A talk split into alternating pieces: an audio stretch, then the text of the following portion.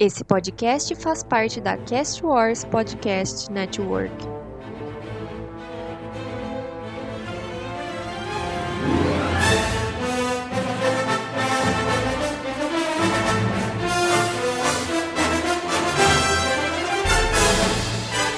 Bem-vindos, pilotos, a mais um Roguecast. Estou aqui com o meu Wingman. Beto, o que, que a gente vai falar hoje? Nós vamos falar sobre aquela trilogia que não deve ser nomeada. Animais Fantásticos. hoje a gente vai dar uma pincelada aí pela trilogia sequel, né? Agora que acabou, agora que a gente pôde dirigir aí todos os filmes, o hype esfriou, a gente tem aí nossa cabeça no lugar, pode julgar aí apropriadamente. Ei, vamos jogar cachorro morto!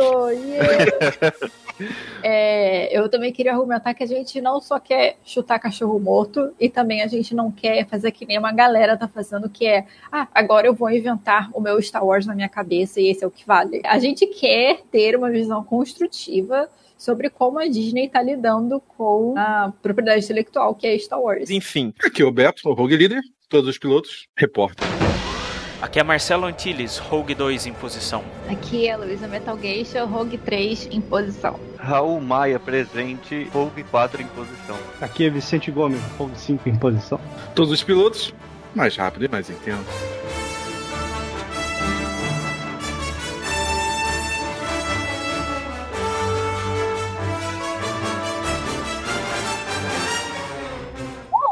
Começar do início, em que aparentemente todo fandom de Star Wars não consegue parar de falar, mesmo que já passam uns 10 fucking anos, que foi quando a Lucasfilm foi vendida para Disney. Eu não acredito que esse seja o problema. O Jorge Lucas já não queria mais lidar com Star Wars há muito tempo. Ele fez certo, ele se aposentou, está riquíssimo e ele vai receber dinheiro para sempre, podre de rico. A Luísa falou que parece quase 10 anos e é quase 10 anos mesmo. A, a compra foi anunciada aí no, no dia 30 de outubro de 2012. Quando o mundo acabou? Cara, 2012. Tava faltando uns meses ainda. Como representante dos maias, eu digo que a gente não tem nada a ver com isso. Durante esse tempo, a gente ainda ia em eventos de Star Wars. E tipo assim, cinco, seis, sete anos depois da compra, ainda tinha filha da puta que chegava para pegar o microfone no evento para passar o vexame lá na frente de ficar, ai, porque aí vai ter é, Mickey, Jedi. e tipo, cara, pelo amor de Deus, chega. O, o, mais legal é que o Jorge, o Jorge ele parece minha avó, ele não dá sorriso em foto nenhuma, sabe? E aí tem aquela foto dele com, dele com o Mickey Mouse e o Pato Donald segurando o sabre de luz. Era a foto da compra, né? E a cara dele é tipo assim, me mata, me mata logo, sabe? Mas então, a compra pela Disney não foi um problema. É, a Disney depois explodiu o antigo cânone que eu tenho, graças a Deus, a galera ainda fica, ai, porque o antigo canon. Assim, ok, tem coisas antigas que eu gostava muito, tinha Jedi Academy, aquelas merdas, eu adorava. Mas assim, era necessário. Era necessário. Porque a Disney ela precisava ser, de fato reciclar a franquia. Porque tinha muito desse material que era subutilizado que ficava para um lado pro outro. Agora, vendo em retrospectiva, eu vejo que a Disney voltou ao início, não é mesmo? É. Porque agora eles têm um monte de material nos quadrinhos e nos livros que é totalmente separado das outras mídias e que ninguém nunca mais vai citar porque foda-se. Um dia depois mesmo do anúncio, a gente vai linkar as notícias aí, já teve o aviso que o 7, 8 e 9 eram histórias inéditas, né? E eles citavam assim, nada de, de Almirante Traum, nada de Vong, nada do que já tinha é, estabelecido anteriormente. Se fosse adaptar a trilogia Troll mesmo à risca, eram para eles terem adaptados na época das prequels, mais é. ou menos. E, né, que foram filmadas as prequels, né? Porque os atores iam estar tá aí naquela idade mais ou menos apropriada nesses, acho que 10, 15 anos que passa aí a trilogia Troll, não me foge, me foge um pouco a memória. E aí o anúncio do reboot do universo expandido aconteceu no final de abril de 2014, quase um ano antes do filme sair. Nisso eles anunciaram o, o famoso Lucasfilm Story Group para poder que é... já, meio que já existia antes né, dessa brincadeira toda. Mas aí parecia que eles iam de fato amarrar tudo, porque a ideia era, ok, a gente vai reciclar o antigo canon e a gente vai botar ordem na casa. Então esse daqui é o grupo que vai dar ordem na casa. Que é uma galera que sabe pra caralho e que vai de fato fazer esse link, né? Porque a Disney com a Marvel, você via que tinha os links entre os filmes. Uhum. Só que aí, de novo, vendo em retrospectiva, o Story Group e nada foi a mesma coisa. Porque não dá o Story Group trabalhar, não é mesmo? É que assim, a Marvel é fácil, entre aspas, porque eles já falaram assim: a gente vai criar o universo cinematográfico da Marvel. Então ele vai intercalar o que, que é cinema e algumas séries aí de TV. Né, que eu acho que era o a Agente Carter, a Agente da Shield e tal. que ainda meio que é a mesma mídia, né? Que é o, o live action, assim. O que a Disney não conseguiu fazer, e que por conta disso eu fico pensando se de fato é possível, é porque a ideia com Star Wars era uma coisa muito mais ambiciosa, né? Era fazer uma parada multimídia. Sim. E eu acho que É, TV, quadrinhos. E assim, eu acho que o problema de ter dado errado é a mesma coisa que levou a Anakin pro lado negro, meu. Só faltou conversar, mano. parece que eles têm medo de fazer referência a uma outra mídia. Tipo, eles podiam fazer referência a tantos livros e tal, e eles meio que não fazem. Eles têm várias chances de fazer isso durante os filmes e não fazem referência a qualquer outra mídia. Então, cara, se não era sua intenção fazer referências fora, então não tem por que você fazer um universo multimídia. Eu acho que comparando aí, igual vocês falaram com o universo Marvel, a gente tinha, assim, um hype muito grande por Star Wars por tudo que já foi. A trilogia clássica foi a grande explosão, a prequel não agradou tanto, mas não deixou de fazer muito e muito dinheiro. Então todo mundo, oh meu Deus, mais uma trilogia, temos que fazer isso, aquilo. A expectativa era muito maior do que uma Marvel. Que, tipo assim, até Downey Jr. ir lá e fazer o primeiro Homem de Ferro, o povo tava meio, tipo, cagando. Até sair o primeiro Capitão América e, e mostrar que ali era um universo compartilhado, que ia rolar um negócio sério. Então Star Wars, ele meio que tinha uma responsabilidade muito maior e não fizeram a atenção necessária pra ele. Mas é culpa do Story Group ou é culpa da galera em volta do Story Group que passou por cima dele? Com certeza, eu acho que pela galera. Não só isso, como a natureza dos quadrinhos é diferente da natureza da franquia Star Wars. Porque quadrinho é uma parada que já receta direto. E os fãs de quadrinhos já estão acostumados a, tipo, tudo bem que teve gente reclamando de uma ou outra coisa, principalmente de como o personagem aparece, é cast, não sei o que lá, beleza. Só que, tipo, tanto faz a história que eles apresentassem do Homem de Ferro, por exemplo, que tem, sei lá, 15 mil histórias de origem do Homem de Ferro já nos quadrinhos. Não tinha esse peso, sendo que Star Wars tinha. O Marcelo tava passando, repassando agora as notícias de teorias da época, ou boatos da época, assim, e demorou muito até pra eles anunciarem diretor e tal. Então a galera ficou anos e anos fazendo teorias, e nesses anos, a gente dá pra ver agora, em retrospectiva, novamente, a gente dá pra ver que nesse tempo, provavelmente a Disney tava perdidinha. Foi tudo verdadeiro fã, fanfiqueiro, criando expectativa muito alta. E os caras não estavam preparados pra nada, porque também esse negócio de compramos três filmes, daqui acho que sei lá, dois, três anos assim que comprou. Uhum. Meu, foi tipo, eles atiraram no próprio pé no quesito pressa. Então, é, eu não quero ser o, o cara que vai ficar detratando a, a Kathleen aqui. Mas quem eu, eu lembro que eu, uma das coisas que eu escutei foi que a Disney tinha uma pessoa que ia liderar isso, só que aí o Jorge Lucas falou que vou vender, mas a Kathleen vai junto, né? Ela tinha que liderar o, o Tá, projeto. eu, eu entendi o que ele queria fazer e eu acho que ele estava certo, porque o que acontece? A visão da Disney era diferente da visão dele. A visão do George Lucas era como criador do cenário, como diretor, por pior que fosse o diretor, né? Uhum.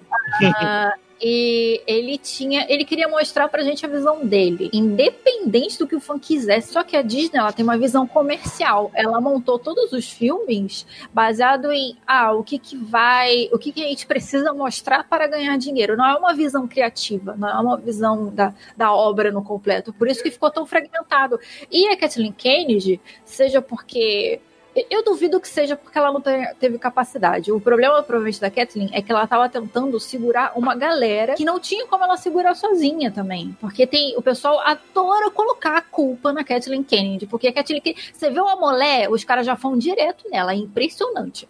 Ela não era o Jorge Lucas. Eu acho que esse era o único problema que, que ela tinha. Ela não era o Jorge Lucas. Eu acho que ela não tinha poder real. Assim. Mas aí, o que acontece? Quanto executivo da Disney que não deve ter se metido? Com certeza. Olha o Senhor dos Anéis, por exemplo. O Senhor dos Anéis, o Peter Jackson, ele teve um controle muito maior de início. Aham. Tanto que ninguém queria nem comprar a porra do filme, né?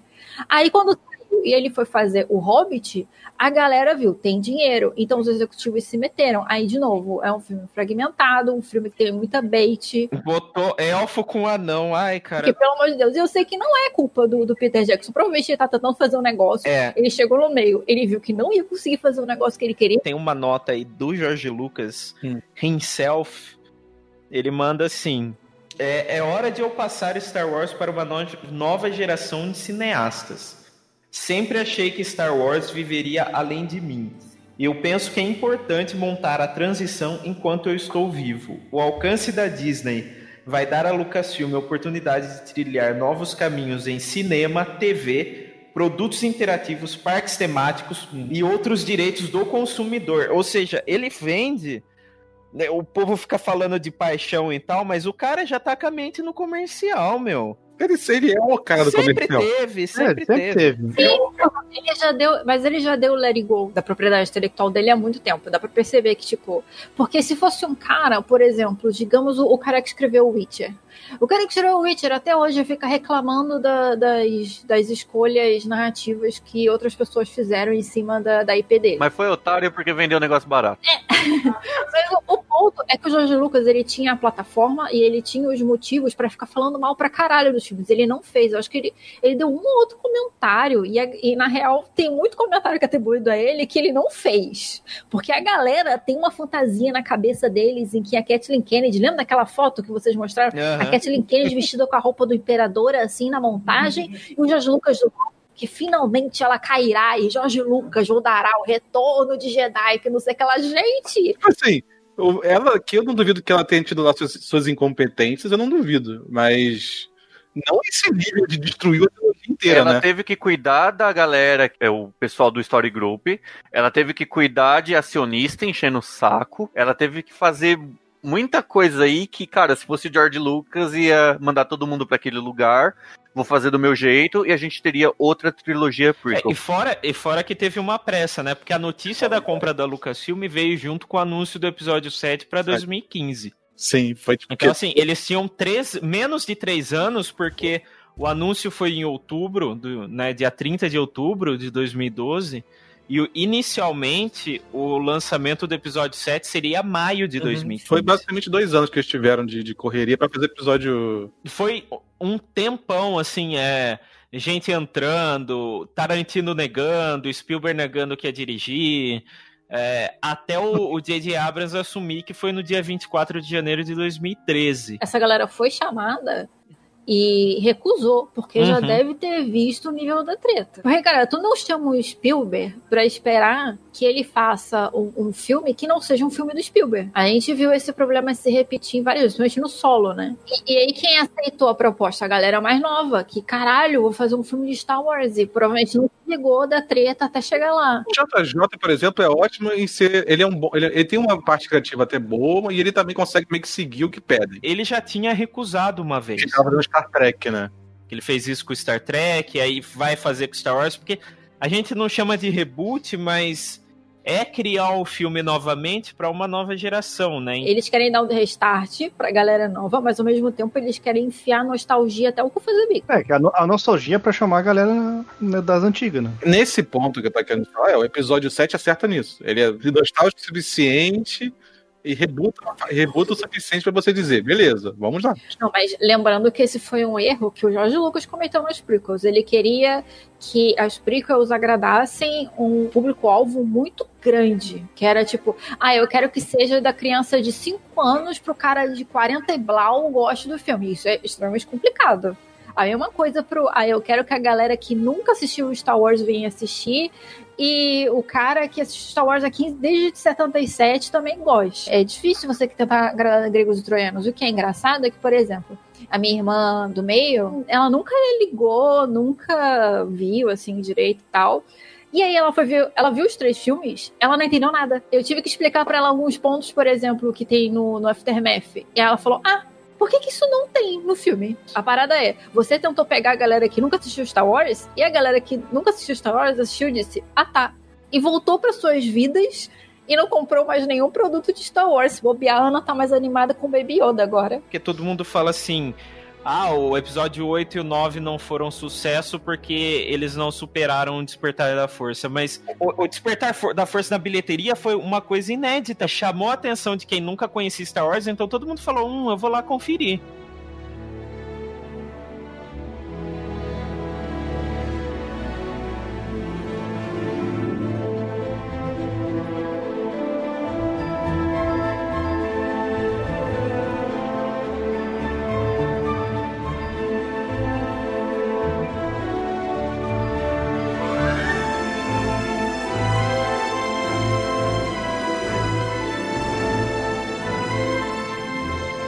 Eles anunciaram o, o- o- primeiro que, que os velhos iam voltar e os novos ao mesmo tempo, não foi, o, o Marcelo? Eu fiquei chocada que o Harrison Ford ia participar. Eu falei, gente, nunca que eles iam conseguir fazer isso acontecer. Que dinheiro que deram pra ele? Que conta é essa que ele tá tendo que pagar? Então, e o anúncio, na verdade, não foi nem do, do trio principal, assim, eles anunciaram um pacote de atores. Veio o John Boyega, a Daisy Ridley, o, o Oscar Isaac, o Adam Driver.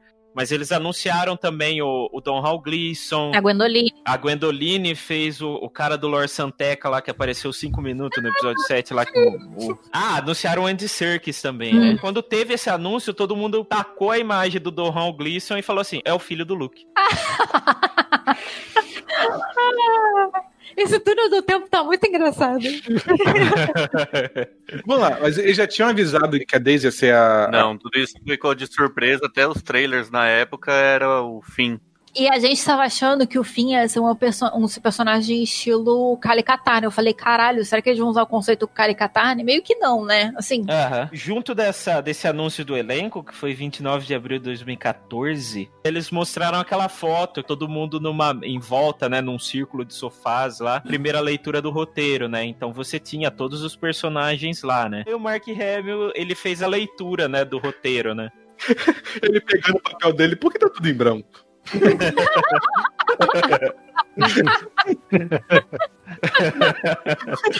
Mas acho que ele contou, não contou que, que no- na, na primeira versão ele seria mais um, um, um guia mesmo, e resolveram tirar um pouco dele pra poder não ficar. Mas aí também tiraram demais, porque aí o que acontece? Eles têm uma história que, desde o início fica bem claro que é uma história sobre passar o bastão. Uhum.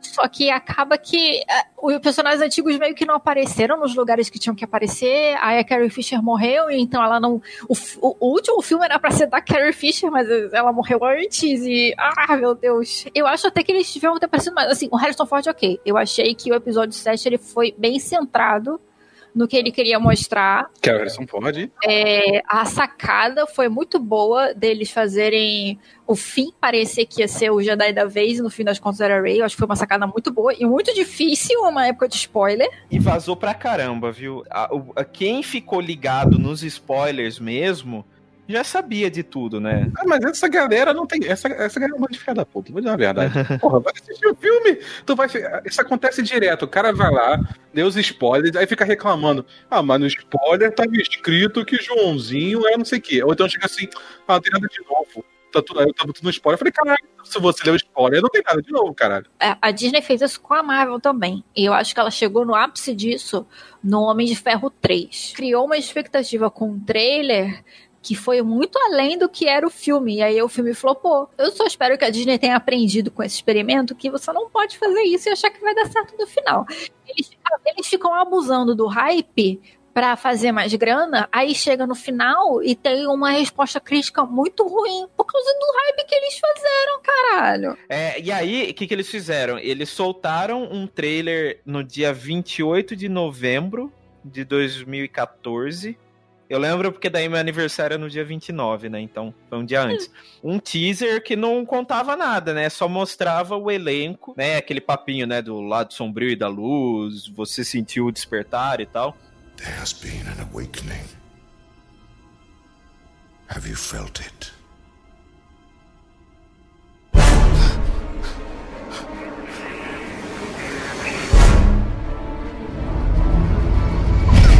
Oh, my God.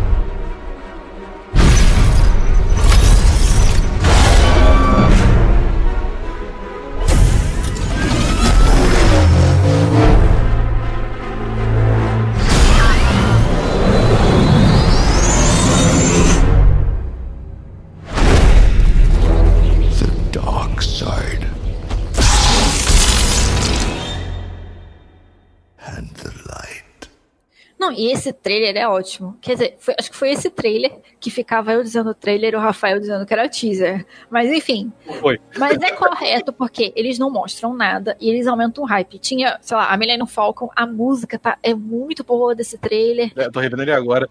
Porra, é- esse é o teaser que tem a cena do, do Kylo chegando, ligando lá de cima pela primeira vez, que, nossa, quebrou a internet essa porra. Caraca, todo mundo. E, e no fim das contas, o conceito do Kylo era totalmente diferente, né?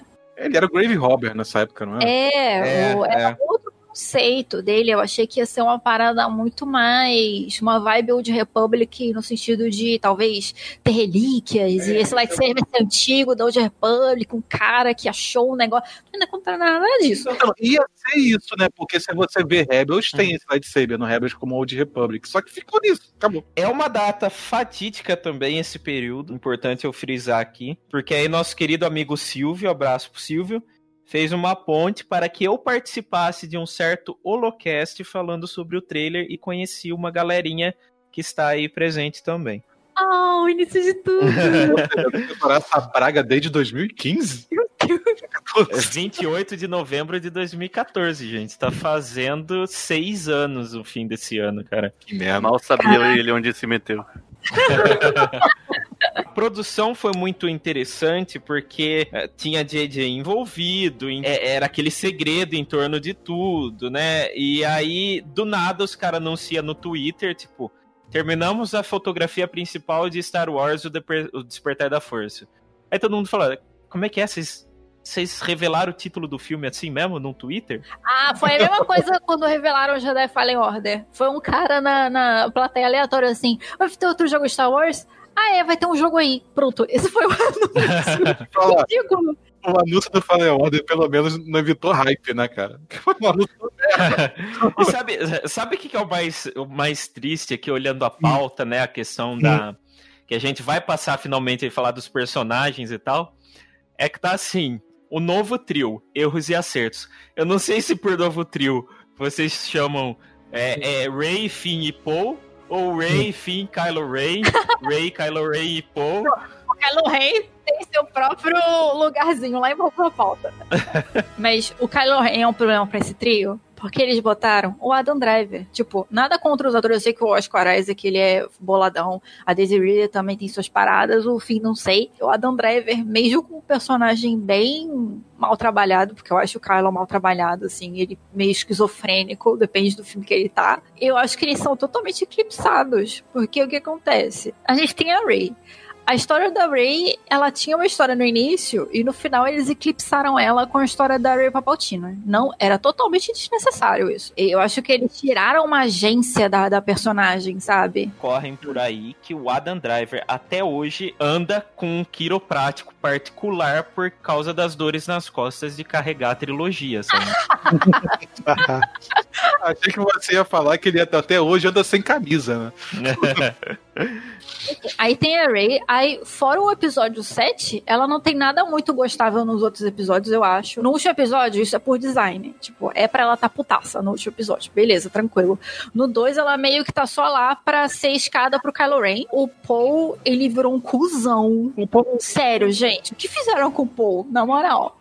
Vendo que, que a história que o Paul era pra morrer no episódio 7, era pra deixar ele morrer no episódio 7. Foda-se. Era pra ele ter sido mais episódio. Bom, vamos por parte então. A blá blá blá, a gente teve a Celebration lá de 2015 que veio, a- apresentou o J.J. Abrams, aí o J.J. Abrams ficou muito, né, uma parte que a gente colocou aqui na pauta, nostalgia, nostalgia exagerada, que eles ficaram muito nessa, olha aqui, olha essa câmera aqui, tem um rolo de filme dentro dessa câmera. Nós estamos Ah, fazendo sim. filme de, com, com rolo. Olha, olha esse boneco aqui. Tem alguém operando ele nesse boneco que vai aparecer metade dele no canto da tela. Isso Tem um aí é porque a galera fica falando muito mal da prequel, porque é basicamente só a tela verde. Só que, cara, isso daí sempre foi do George Lucas ser a parada mais avançada no momento. E a parada mais avançada do momento era a tela verde. Aí o- chega a trilogia sequel, ah não, a gente vai fazer tudo antigo. Isso é pra você ver o tamanho do medo que a Disney tem em cima dos fãs e da reação Sim. exagerada que eu vejo, porque eles pegaram, eu, eu consigo imaginar eles sentando numa mesa, o cara joga um caderno em cima da mesa e fala assim, gente, quais são as maiores reclamações que tiveram que fizeram o Jorge Lucas vender isso aqui pra gente? Só que aí eles fizeram assim, a gente vai pegar todas essas reclamações e fazer exatamente o oposto. A gente não vai analisar se elas são fundamentais, se elas são construtivas ou se é só birra de fã mesmo. A gente vai pegar tudo e fazer ao contrário. Aí eles foram e fizeram o fã ficar puto do mesmo jeito. Então, assim, eles pegaram e o marketing do episódio 7. Não, nós não vamos contar nada porque nós contratamos esse diretor de merda aqui. Olha, olha, olha desculpa, desculpa, Olha vamos só, voltar. peraí. No episódio 7, a gente, pode- a gente pode reclamar muito do JJ, e eu vou, e eu já reclamei e vou reclamar dele no episódio 9. Mas no episódio 7 ele tava, ele tava o Não, não, sim, sim. O que eu ia falar é o seguinte: a gente contratou um diretor que não quer contar nada sobre a trama, porque é isso que ele faz em todas as obras dele, exato. Que é a parada dele. Que fez um Né? remake. não liberava título, não liberava sinopse. E aí, quando liberou sinopse, era tipo assim: é, vamos reencontrar Luke Skywalker, Princesa Leia e Han Solo em outras aventuras pela galáxia. Era, era isso. Aí eles fizeram um outro teaser que foi pra Celebration, né? Que é aquele do final que tem o Harrison Ford falando, né? Tio, estamos em casa. Que é pegaram o teu, teu vídeo de você chorando? Pegaram meu vídeo, eu chorei horrores. O que, que essa falta de coisa levou? Levou ao povo ficar teorizando, ficar criando história na cabeça. Ai, e falar, o fandom de Star Wars destruiu a diversão de fazer teoria. Eles aparentemente. Ah, vamos fazer um remake do episódio 4. Mas como que a gente vai fazer algo novo pra vender que não sei? Ah, não sei. Não faz nada, larga esses teaser aí que foi nostalgia. O que vendeu o filme foi nostalgia. Foi ver a Millennium Falcon dando pirueta no deserto, que todo mundo achava que era Tatooine. Uhum. E aí estourou pré-venda, estourou isso, aquilo. Em nenhum momento eles se preocuparam em, tipo, quero apresentar isso pra uma nova geração. Porque, cara, isso é, é fanservice pra galera da clássica. Não é só isso. O primeiro teaser rendeu pra Disney 2 bilhões em ações. Foi. Pô, tipo, já- é no primeiro teaser, ou seja, eles recuperaram metade do dinheiro que eles gastaram no primeiro teaser. Não, e, e a parada que o Raul falou é realmente a nostalgia vendeu o filme. E sabe o que, que não prendeu as pessoas casuais? A, a, a nostalgia acabou deixando o plot do filme datado. Aquele plot antigo Star Wars, que é arma de destruição em massa, e aquele fascismo, aquele fascismo muito bem é, preto no branco, isso é da época do primeiro Star Wars. O que, que eles precisavam? E graças ao caderninho que o, o Marcelo falou, né? O que, que eles não vai fazer? O que, que eles precisavam colocar nesse filme para prender de fato a atenção das pessoas? Um problema atual. Qual que é o problema atual? É o fascismo cinza, é aquela parada é, é, extrema-direita, é, política, e aí eles disseram, não, a gente não pode botar política porque as pessoas não gostaram política no prequels. Só que quando eles tiraram política do, do, da sequel, eles tiraram a maior parte da atuação possível da Leia e eles tiraram o contexto, até como você entender a primeira ordem, porque você não entende a primeira ordem, sinceramente, até hoje eu não entendo. Quem é resistência? Por que, que o- a República tem um grupo paramilitar, caralho? Eu, eu quero fazer um parêntese aqui que se depois de toda essa trilogia e você ainda assiste Star Wars e não vê que política, fascismo e coisas são sérias, você tá assistindo errado. Ah, assim, sinceramente, fã de Star Wars fascista, você saia daqui. O, o ponto é, a gente não precisava da base Starkiller. Não precisava, porque isso Caraca. não é mais um problema que faz sentido hoje em dia, não é um problema atual. Detalhe, entre aí o filme, eles falaram assim: ah, não, então, nós vamos ter a trama aqui. Mas se você quiser entender melhor, olha essa lista de livros aqui que tem pra você comprar. Ah, o anúncio do Aftermath dizendo que, que ia ser o, o- a explicação do filme. É isso. Road to. Tinha o Star Wars Episódio 7, né? Aí você vê, tem um episódio de interlúdio. Um, um episódio não, um capítulo de interlúdio, que é só aquilo que precisava estar no filme, gente. Porque aquilo ali é a única coisa referente ao filme. E eu gastei dinheiros com essa merda. É, Mas eu, eu não tô criticando o fato, porque assim, Star Wars sempre foi bom em conectar pontos com, com outras mídias. Eu também entendo que assim, nós vamos fazer o episódio 7 com os personagens do episódio 6. A gente vai ver ele 30 anos depois. Então, assim, como que a gente vai preencher essa lacuna pro espectador entender o que tá acontecendo? Sabe, é, é, é esse o problema. A gente gasta um filme inteiro para contextualizar o povo, ou a gente lança várias outras outros livros, né, para contextualizar. Eles não contextualizaram no filme Nem e não filme. contextualizaram no livro por causa da bendito segredo de produção. Sabe como é que eu respondo isso? Tem um negócio no início do filme que todo Star Wars tem que se chama, quase todo Star Wars tem que se chamar Opening Crawl. Eles podem contextualizar a porra inteira naquele, trecho de três parágrafos. Eu vou culpar aqui também uma coisa que a gente vai falar mais lá pra frente, no final da trilogia. Mas, cara, o que, que adianta você fazer a bosta do storyteller? Porque vai ser melhor, vai ser isso, vai ser aquilo. E aí o diretor fala: ah, não quero, ah, não quero, ah, não quero, isso muda. Eu acho que esse filme ele é bem fechadinho. Eu acho que os personagens eles estão no seu conceito ideal ali. É, é, mas a Leia ela foi extremamente subutilizada, porque o que eles precisavam era uma cena de cinco minutos dela em Rojan Prime batendo boca com a Mon. Só isso. Só isso. E você já entendia o que está acontecendo com a República. Você já entendia uma parada extremamente importante: é a República ela não é militarizada por uma questão de, de princípio. E é por isso que a, a, a galáxia ela ainda está com problemas desde o, o, episódio 6, não é? Ah, oh, a gente derrubou a estátua e agora tá tudo bem. Não, a República ela não tá conseguindo lidar porque é uma caralhada de planeta e eles não têm o poder militar que o Império tem. E a gente viu depois no, no Mandalorian Hum. que você tem esses warlords do Império que eles meio ficaram independentes e ficaram lá e virou um negócio feudal. Beleza, mas você em cinco minutos de episódio você conseguia fazer isso. Sabe uma coisa engraçada? O Mandalorian fez uma coisa que eu achei que eles iam fazer no episódio 7. Você bota um vilão que é um general foda, tipo, a gente botou Exposito, né, que é o Moff fodão aí. Que você olhou pra ele e fala: esse cara é um vilão. E você botava um Force User, que podia ser o que era o Kylo, né, como o vilão menor. E aí o que acontece? Eles erram na, na, na primeira ordem, que a primeira ordem, de fato, ela tinha que ser isso. Ela não era pra ser uma ordem Force User. Era pra ser uma galera política, era pro Hux brilhar, entendeu? Uhum. Porque mostra no, no livro da Phasma que o Hux, ele é pica. E o Kylo, ele tem uma história separada. Porque o Kylo, ele é o vilão que é adequado para ah, a época. Ao contrário do, do plot político, o Kylo, eu acho que ele tá um vilão adequado. Que não é um vilão entidade maléfica suprema. Ele é um cara que você se identifica no que ele é um cara normal, frustrado. E, e ele adiciona aquela parada, o Force User do mal, que tem que ter o Force User do mal. Beleza. Mas eu acho que o Kylo está adequado nesse filme e a pr- primeira ordem a gente fica esperando a parada rodar, rodar e nunca roda. Você nunca entende o que, que é. Aí eu fico esperando aparecer no plot do fim, alguma coisa assim. Não, nada. Você não sabe por que, que é resistência, por que, que não é república. Porque, assim, sinceramente, no, no filme 7, quando eles explodem Roger Prime, eu tô tipo assim, que planeta é esse? Isso foi uma pergunta que muita gente fez. É, na real, que o filme não, não te mostra, não te mostra nada. Ele não diz o que, que é a primeira ordem, não diz que, que, como é que tá a república. Tu, tu não tem nenhum mapa mental de como é que, como é que a primeira ordem surgiu ali, entendeu? De verdade, a destruição de Roger Prime era pra estar no Opening Crawl. Cara, eu, eu só tô aliviado que o Opening Crawl não, não abaixou e a gente viu uma mão flutuando no espaço, como eram os rumores iniciais. Mas...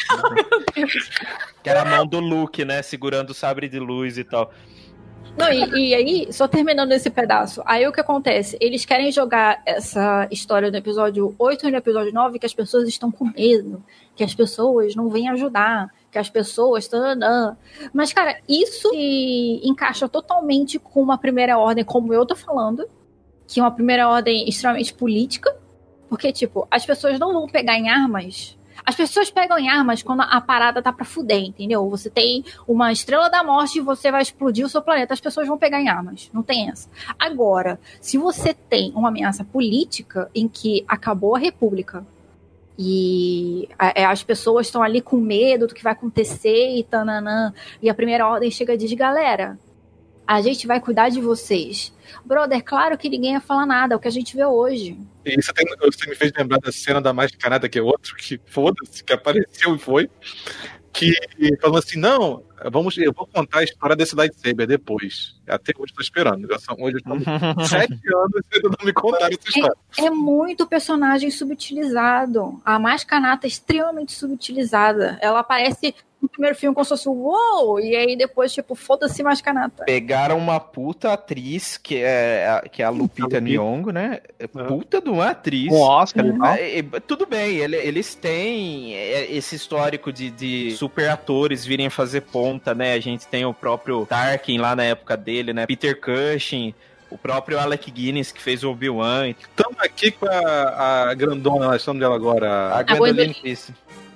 Vamos fazer a paz, mas esse capacete cromado maravilhoso, todo mundo, caralho, prateado. Não, mas uma coisa, que se eu tenho orgulho de alguma teoria e, e- e de Star Wars e algum, alguma especulação, Hum. foi que quando eles soltaram o segundo teaser lá na Celebration a Phasma apareceu a primeira, a- pela primeira vez, Hum. alguém virou e falou: esse aqui vai ser o Boba Fett dessa trilogia. Ah, ah, mas assim, não, eu, eu totalmente aceitaria ela morrer. Eu adorava a Fasma, eu li o livro da Fasma e fiquei com fogo no cu pra ver o episódio 8.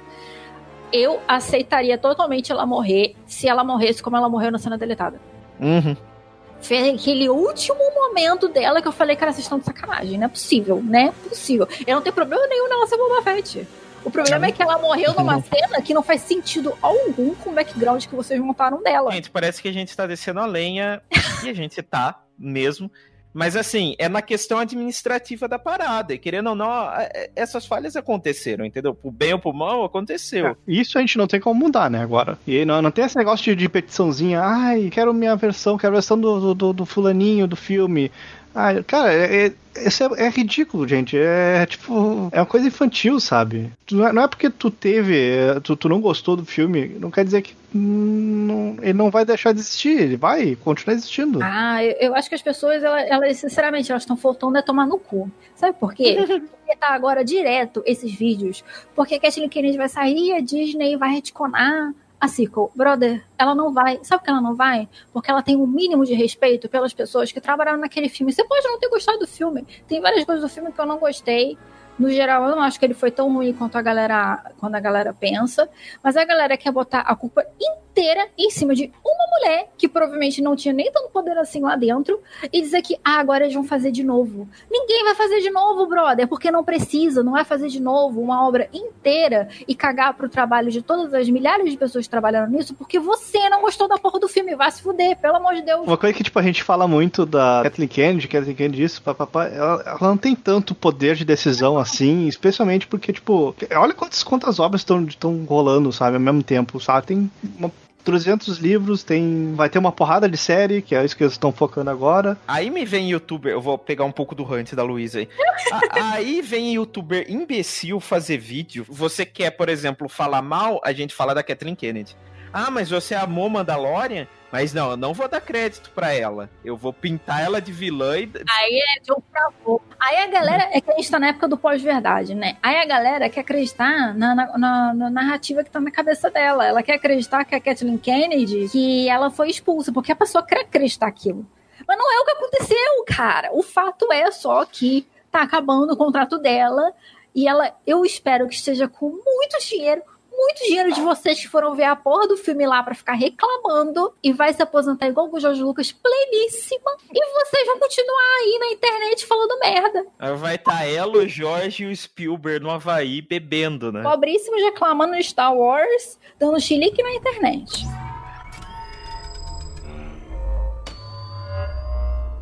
He was training a new generation of Jedi. One boy, an apprentice, turned against him, destroyed it all. Luke felt responsible. He just walked away from everything. People who knew him best think he went looking for the first Jedi temple. The Jedi were real. I used to wonder about that myself. A magical power holding together good and evil, the dark side and the light. Crazy thing is, it's true. The Force, the Jedi. All of it. It's all true. Vamos pro que aconteceu no filme. O episódio 7, ele é bem fechado dentro de si mesmo. Eu acho que os personagens estão no seu conceito correto, no sentido de, assim, uma coisa que me irritava muito na trilogia Tron antiga era que os personagens antigos dos filmes, o Luke, a Leia e o, o Han, eles eram, tipo, super perfeitos. Enquanto os personagens, os outros, né, a Marajade, o Tron, etc., eram mais de boinhas, assim, eram mais tranquilos, mais bem construídos. Eu acho que provavelmente foi um problema do Timothy Zahn em lidar com personagens que não eram dele. Mas enfim, o ponto é que eu gostei muito do episódio 7 e de mostrar muito as falhas dos três, do trio antigo. Porque aparecia também com o episódio 7 que eles vão botar esse conceito de legado, o peso de um legado, né? E que as pessoas não são perfeitas que a gente coloca as pessoas no pedestal, mas elas não são perfeitas. A Leia, eu tenho certeza que era uma workaholic, que ela não devia dar nenhum, nenhuma atenção para a família, praticamente. Ela estava fazendo o seu ali, porque ela sempre foi assim nos filmes. O Han, a gente viu o filme do Solo. O Han é uma pessoa que foge dos problemas dele. Ele não vai mudar porque agora ele é general da Aliança da República do Caralho 4. Ele é assim.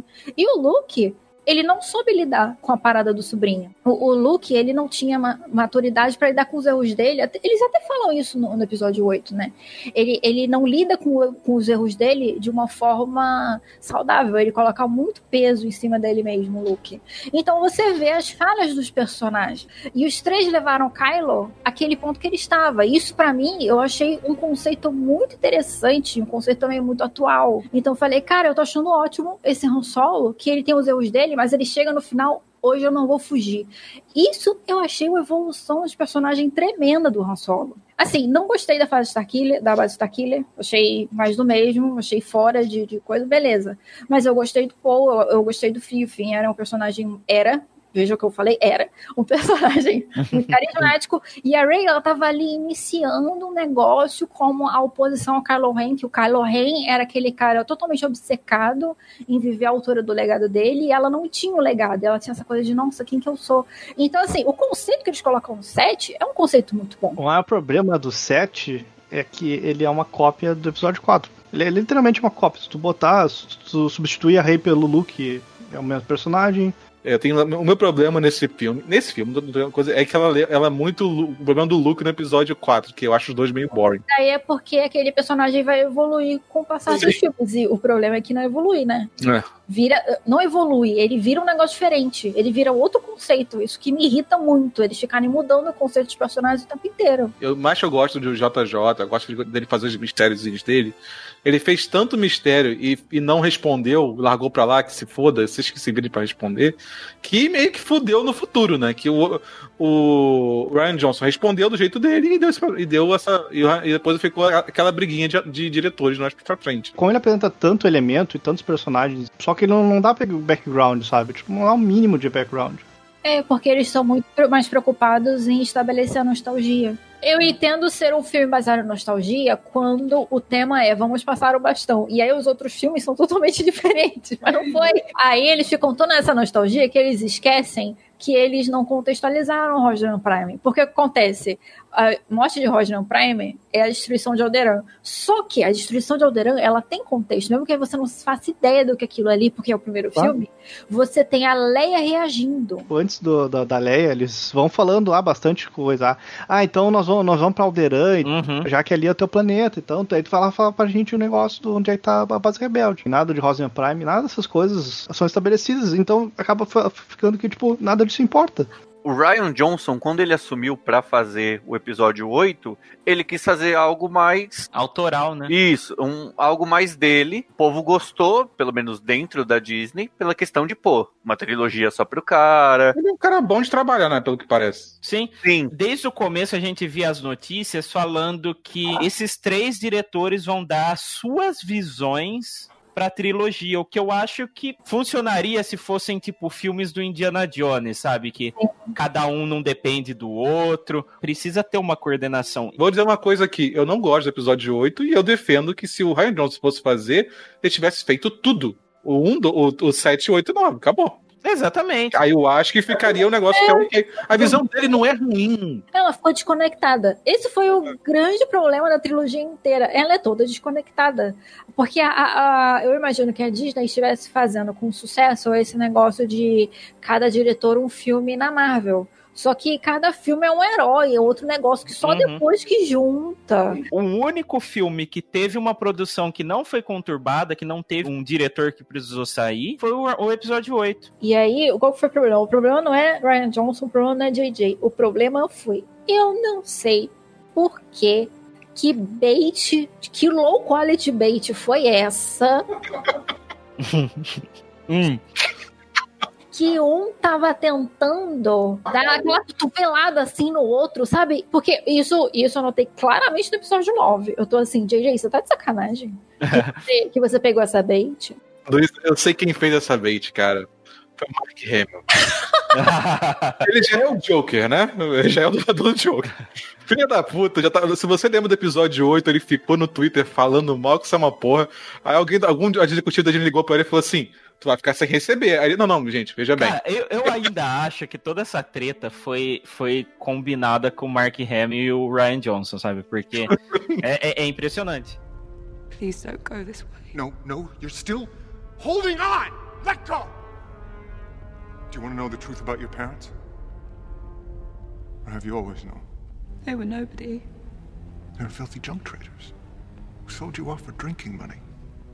The dead in a pauper's grave in the Jakku Desert. You have no place in this story. You come from nothing. You're nothing. But not to me. Eu discordo um pouco de vocês. Aí, sei lá, o Beto pode falar pra mim: ah, mas você tá defendendo o episódio 8 porque você gosta dele. Mas tudo bem. mas é assim, eu acho que o episódio 8 ele comunica bem com o episódio 7. A questão é, conversar bem com o episódio 7, ou desconversar com o episódio 7, não é frustrar as expectativas e teorias que você criou pro filme. Ah. Entendeu? Você não tem nada no episódio 7 que afirma que essa menina veio de algum lugar especial. A gente afirma que ela tem dons especiais, né? A própria Mascanata ainda fala assim pra ela, olha, o que você quer não tá, não tá no seu passado, tá na sua frente. Então, assim, você transformar ela em ninguém no episódio 8, Condiz, né? porque o episódio 7 não tem afirmações. O episódio 8, ele afirma coisas.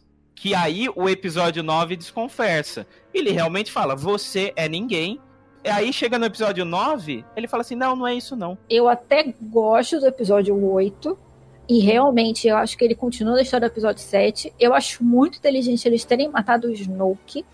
Só que eu acho que eles cometeram erro em matar um Snoke e não ter alguma coisa já no background rolando. Porque tinha que ter um vilão pior do que ele já rolando lá atrás. Porque, lembrando que aquela parada do Imperador voltar, nossa, ela foi muito depois. Foi quase, tipo, faltando semana do episódio 9, sei lá. Porque o episódio 8, ele tem uma quebra de expectativa boa, que é o Smoke morrer, sei lá, acho que é no meio do filme.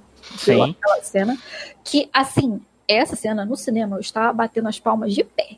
Assim, eu estava louca no cinema. Fê, Se você tava batendo as palmas de pé, eu tava fazendo pole dance no cinema. Então. Foolish child. He ignites it and kills his true enemy.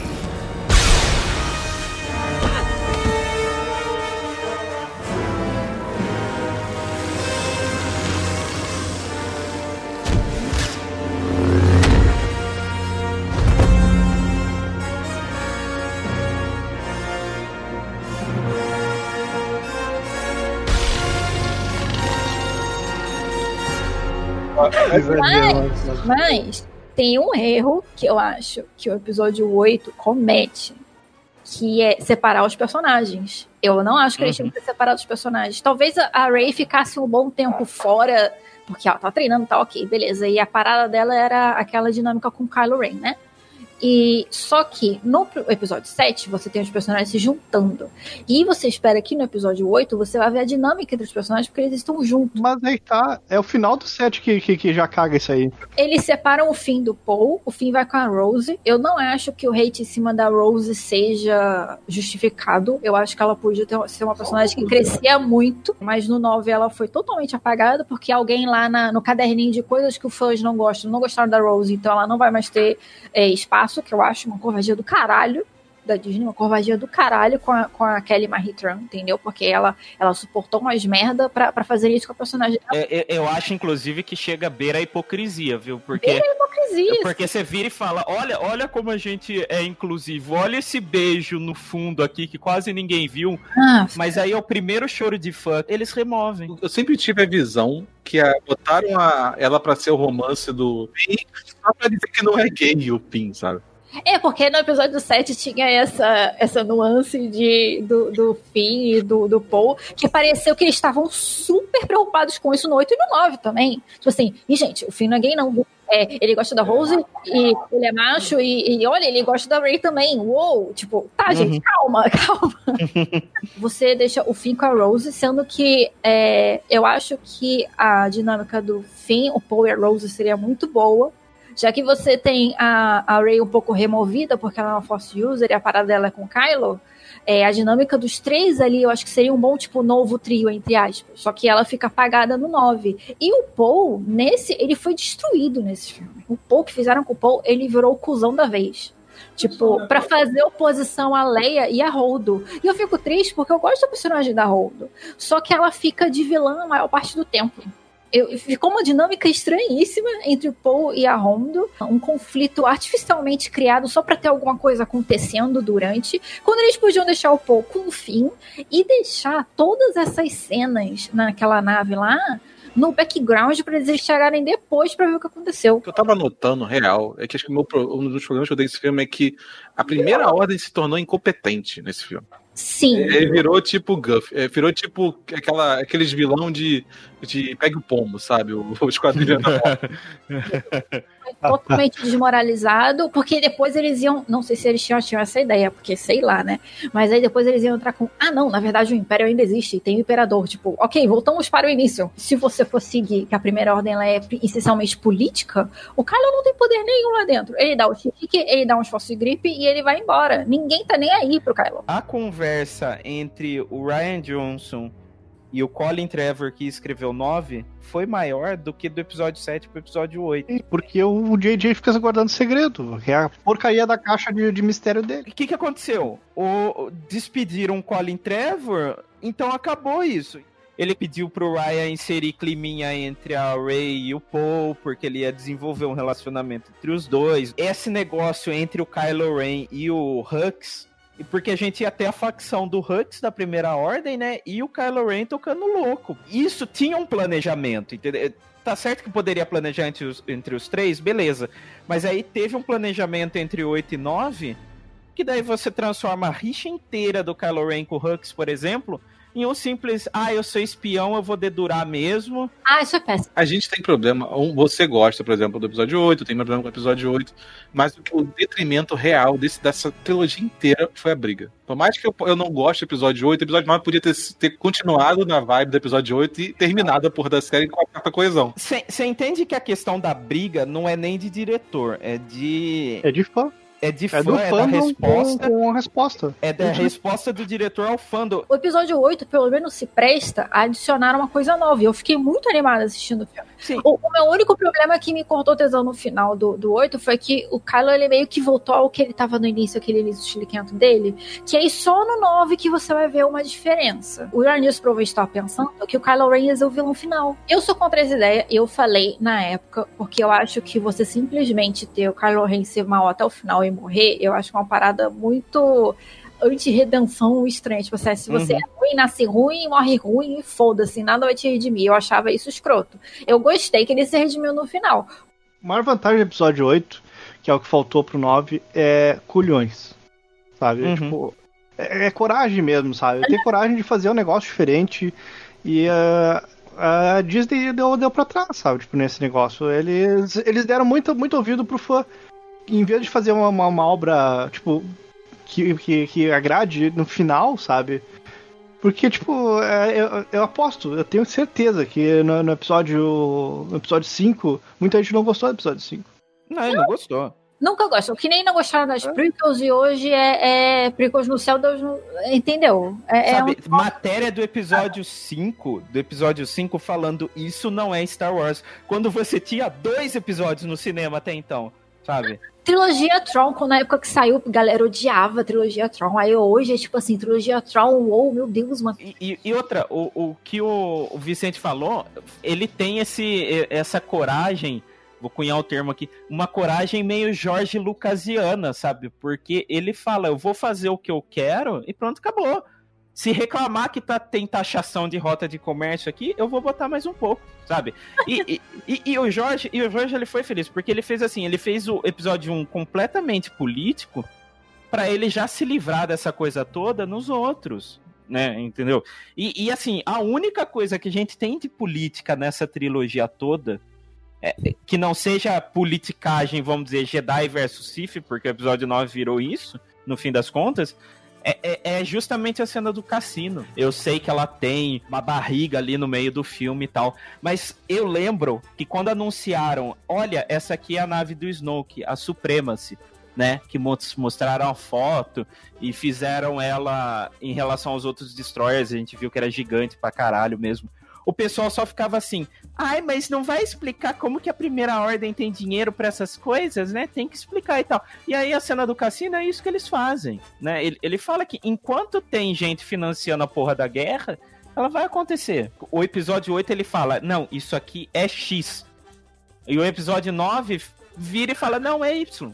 O problema real do episódio 8 foi que ele não deixou algumas questões. Ele foi direto, não é isso, é isso, é isso, é isso, e ficou faltando uns. A função do episódio 8 é fechar a ponta. É isso que ele fez. Mas abriu algumas, ele ele abriu Não, é, ele abre umas, uma que outra, sim. Tipo, ele, ele abriu a Rose, que é uma personagem nova, que é é a única personagem nova do episódio, do episódio 8. Que sobreviveu, pelo menos, né? o É, e, e ele resta, ele fechou um monte de coisa que, tipo, não ia ter serventia. Eu entendeu? acho que eles deveriam ter. Assim, aqui é meio voltando uma coisa, mas eu acho que eles deveriam ter deixado a, a história dos pais da Ray pro, pro 9 pra galera continuar no hypezinho, pelo menos. Mas deixou e fez aquela bosta. Se deixasse pro episódio 9, o pessoal, ele não ia se importar de quem era ela filho.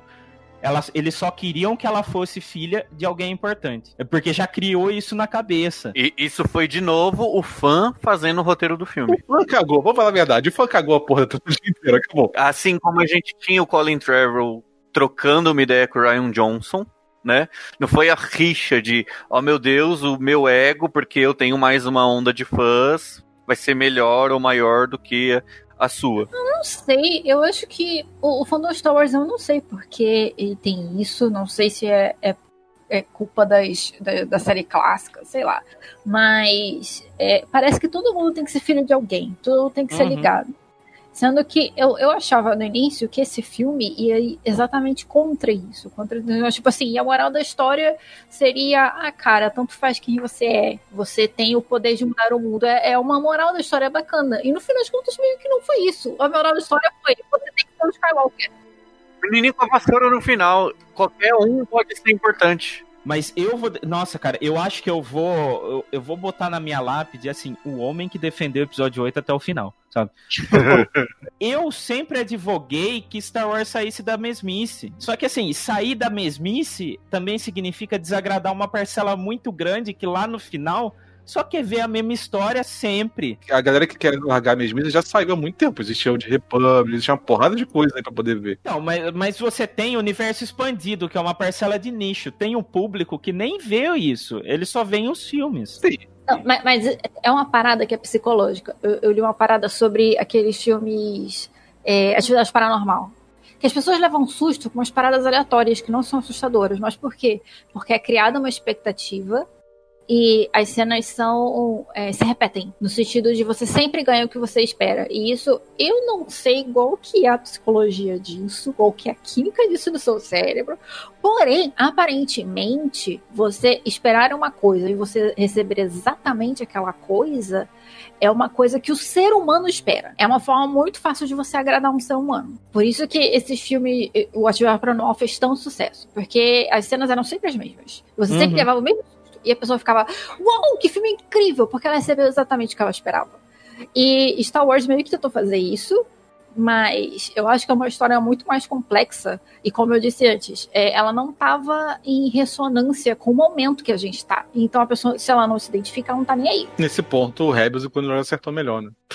Sim. Porque, olha, Rebels e Clone Wars tem alma. Tem coisa, tem, tem conteúdo, gente. Esse, esse é o problema. O 7 não, como o 7 não tem conteúdo, o 8 falta conteúdo progresso, entendeu? O 9 não tem menos conteúdo ainda. Tipo, é da onde é que veio o papatinho do cu? O 7 é uma ideia, o 8 é o início do rascunho e o 9 é o cara cagando no rascunho do outro. É.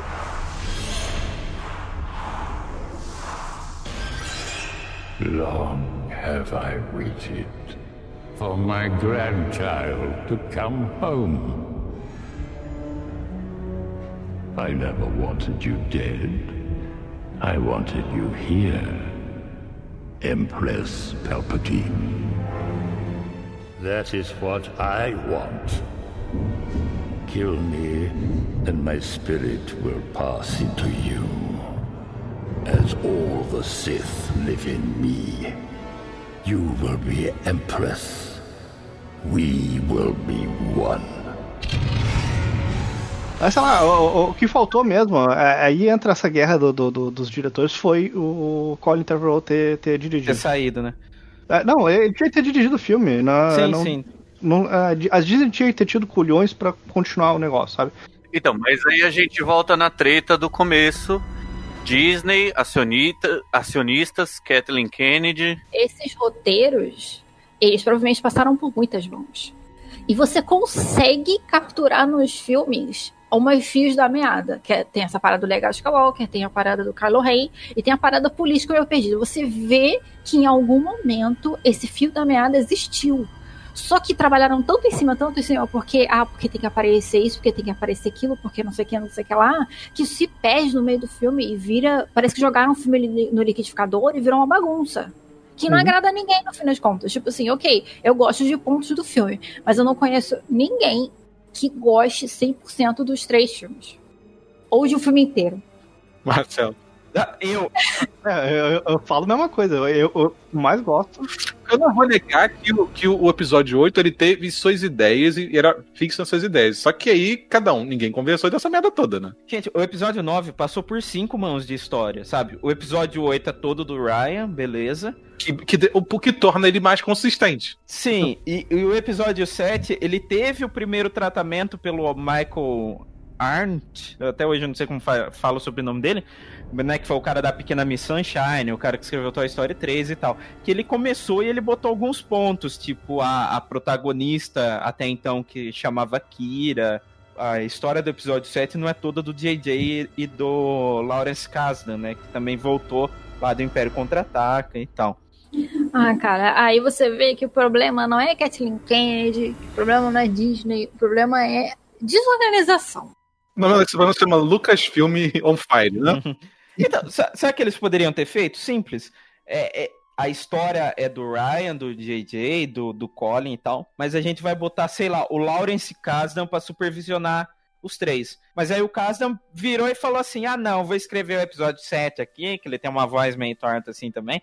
Vou escrever o episódio 7 aqui e depois eu vou fazer o meu filme do Han Solo, que será a minha aposentadoria. É isso, faltou alguém que fosse o, cara que fica que quando alguém começasse a falar assim, vou botar é, 30 milhões de, de Estrela da Morte no, no, no, no Superstar Destroyer. Aí mundo fala assim, não, não, calma. Onda aí. Essa- esse é o grande ponto dessa trilogia, faltou uma coordenação. Não, não só coordenação, como coragem. O Ryan Johnson pode dizer o mal que quiser dele. Ele foi corajoso. Uhum. O JJ não só foi, foi amarelão, como é, ele se prendeu demais a uma visão que ele tinha. Ele passou por cima de história grupo, ele passou por cima da galera. Aí você vai ver o episódio 9, tem uma meia hora inútil de ai meu Deus, o C3PO vai morrer porque a gente tem que apagar a memória dele. Aí, em dois segundos no final, ah não, a sua backup tá aqui. Brother, você não faz isso. Isso é amadorismo. Você não mata um personagem. Na verdade, ele fez isso com o C3PO e com o Chewbacca. Fez com o Chewbacca. É o, é o que eu falei, é falta de coragem isso aí, sabe? Tipo, pô, vai fazer, então faz, né? Ele fez seis vezes isso no longo da, da, da projeção. Nossa. Ele fez com o Chewie, ele fez duas vezes com o Kylo Ren, Ah, né? Que o Kylo Ren toma o sabre na, na- no peito e depois ressuscita, daí acha que o Imperador jogou ele no fosso, ele volta. Ele faz isso com a Rey, ele fez isso com a Zori também, se a gente presumir que quando o Star Destroyer lá destruiu o, o planeta e tal, né? Primeira coisa que eu vou falar aqui é que agora que eu fui saber tocar que o planeta que o Star Destroyer derruba é o planeta que tava a mulher. eu não sabia. Eu não sabia até agora.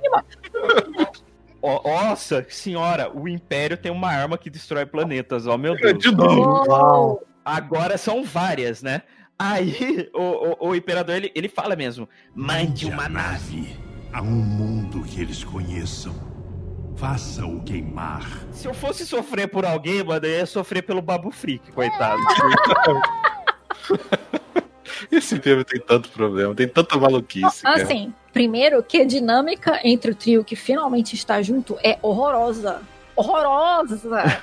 Gente descobriu porque eles estavam separados. Você descobre que o Paul ainda é o cuzão do episódio 8, que eu sei lá porque ele foi transformado em cuzão. Ah, não, peraí, não tem um relacionamento gay aqui, não, tá, gente? Ele é macho, olha só como ele é escroto. E aí fica. Ele não se dá bem com a Ray. Tipo, eles, eles têm essa coisa de nós somos amigos. Não, eles não são amigos. A Ray é amiga do Finn.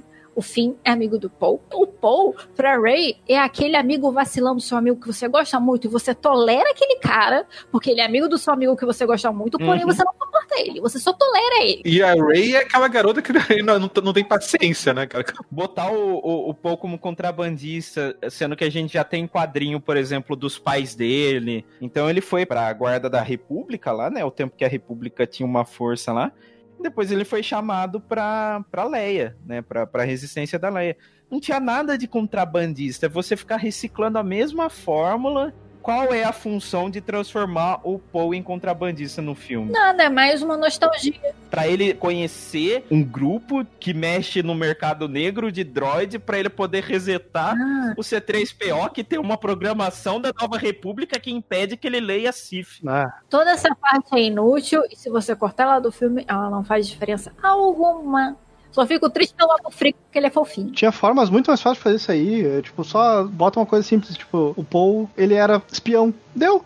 Olha só, já, ele já era espião antes, meu Deus do céu. Só. Cara, ele Não, tem que mas voltar sabe, porque é né? espião, deu, acabou. Você só conhece bandido se você for bandido. É, mas, você não né? conhece bandido. Você nunca viu na sua vida. Ele é invisível na rua pra você. É, e, e outro, outro problema, a primeira ordem é muito problemática nesse filme, porque, cara, esse é o filme que o Hux, ele tinha que dar um golpe no Kylo Ren, o Kylo Ren ficar fudido sozinho, e aí sim ele tem a dinâmica dele com a Rey. É, e sabe o que, que você falou, Luísa, do Kylo Ren, por exemplo, ele não ser vilão até o final? No Duel of the Fates, por exemplo, é, é que assim, a primeira história né, que soltou é um tratamento de roteiro, ia ser polido e tal. Mas o que Smerdali vira o vilão final a ser combatido é um dos cavaleiros de Rain que despiroca foda lá em Mortes, né? Que ia botar Mortes na parada. Ah, né? ataca de mão. E daí vai o, o, o Ben tem seu momento de redenção ali junto com a Rey. Pra não transformar ele no vilão até o final. Ah, mas seria bom, porque é uma parada. é, é, parece importante o suficiente pra ser um problema que eles iam olhar um pro outro e dizer: cara, não vamos deixar esse cara solto. E era uma mulher, viu? Se não me engano. Eu acho que era uma cavaleira de Rain, na verdade. Ah, cara, ia ser muito interessante. Porque os Cavaleiros de Ren e nada foi a mesma coisa, né? Foi tão esquecido que precisou um, um estado pra falar, Cavaleiros de Ren. Aí tudo. É... E aí, por fim, ainda que eu goste, eu gosto muito da história do Kylo, como ela se fecha. Porque é uma daqueles fios da meada que você percebe que ele existe e foi muito modificado no roteiro. Um, um- um colega meu, aí chegou pra mim assim: Pô, Luiz, tu disse que gostou do episódio 9, porque eu, eu, eu gostei. Por ca- por causa do Kylo. O resto eu não gostei de muita coisa, mas eu gostei. E aí ele falou assim: é, Pô, odiei. Aí eu conversei com ele e eu falei assim: Cara, apaga o resto dos personagens. História do Kylo Ren. Aí eu contei pra ele assim, não, aí você vê que o Kylo Ren aconteceu isso aqui. Aí ele falou, caralho, tu melhorou o filme 100% pra mim. Uhum. Agora eu gosto do filme. É, é, quando você falou das partes do Kylo Ren no cast que a gente gravou no Holocast, você melhorou o filme pra mim também. Kylo Ren é a única coisa que se safa dessa, dessa história toda, assim. Nem a Ray se safa pra mim. Porque assim, o Adam Driver, eu, eu não sei, o único outro trabalho que eu vi da Daisy Ridley foi aquele do Assassinato do Expresso do Oriente, que não é um filme muito bom. Uhum. Não, Eu não é. outros filmes dela. O Oscar Isaac, eu sei que ele é um bom ator e provavelmente tá com um roteiro horroroso, o personagem dele. O Boyega, eu não sei. Mas o Adam Driver, você solta ele e ele faz. E aquele ali é o tipo de personagem que ele sabe fazer, que é o personagem que chora de raiva. Solta ele, ele faz, entendeu? Ele brilha.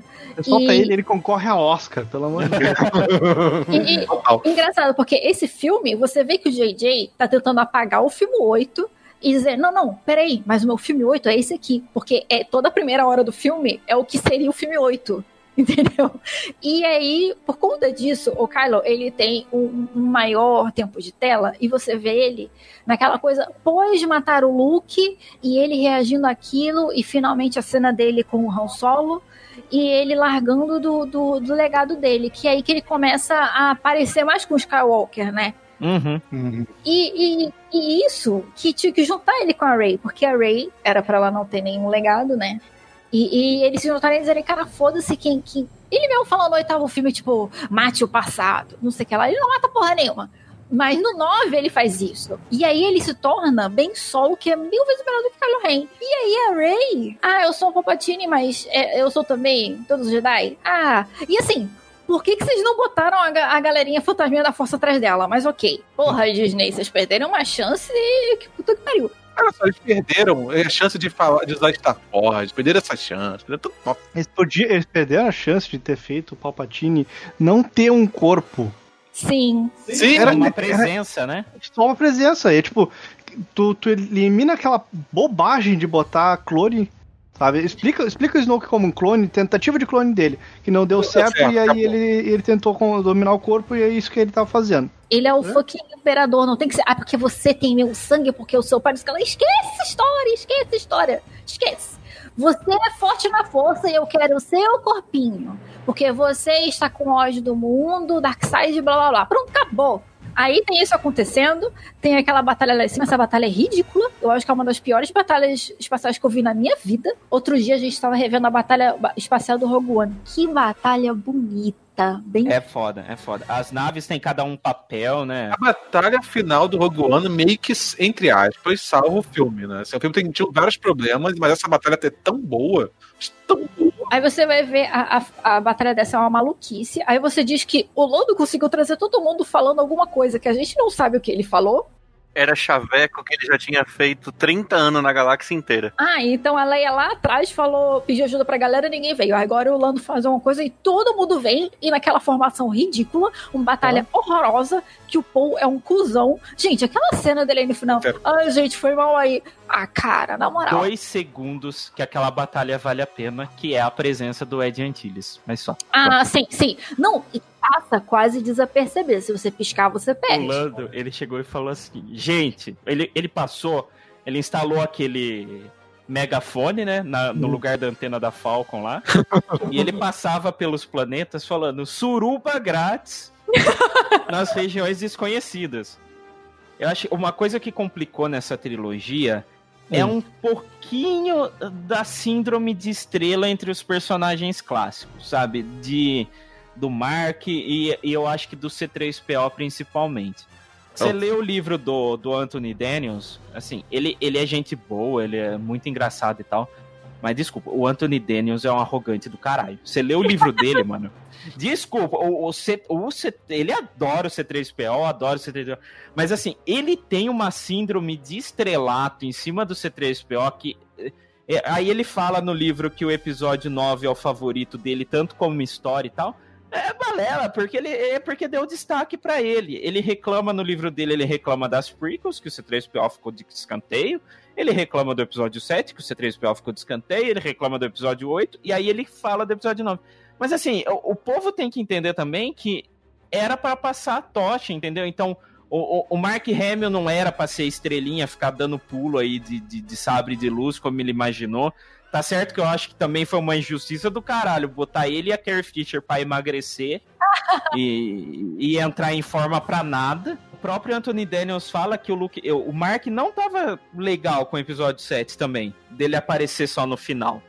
E ele conta em umas. Deve ter umas 10 celebrations aí, exagerando, lógico. Que ele conta que ele achava que o sabre, quando ele voa da neve, né, não ia pra mão da Ray. Ele ia aparecer do nada e fazer as coisas e tal.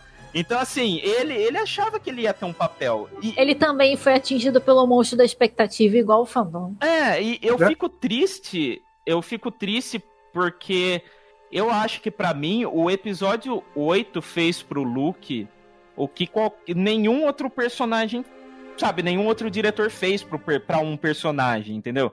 É, eu acho que ele bota o Luke numa categoria muito acima, assim, de lenda. Né? E, e, e, é aquilo que o Yoda fala, né? Não, não é por, por causa das suas ações com o sabre de luz, não é com isso, é o que você faz, né? E, e, eu fico muito chateado que o ator ele não enxergou isso. Talvez é. ele tenha enxergado no final, mas na produção ele não enxergou isso aí.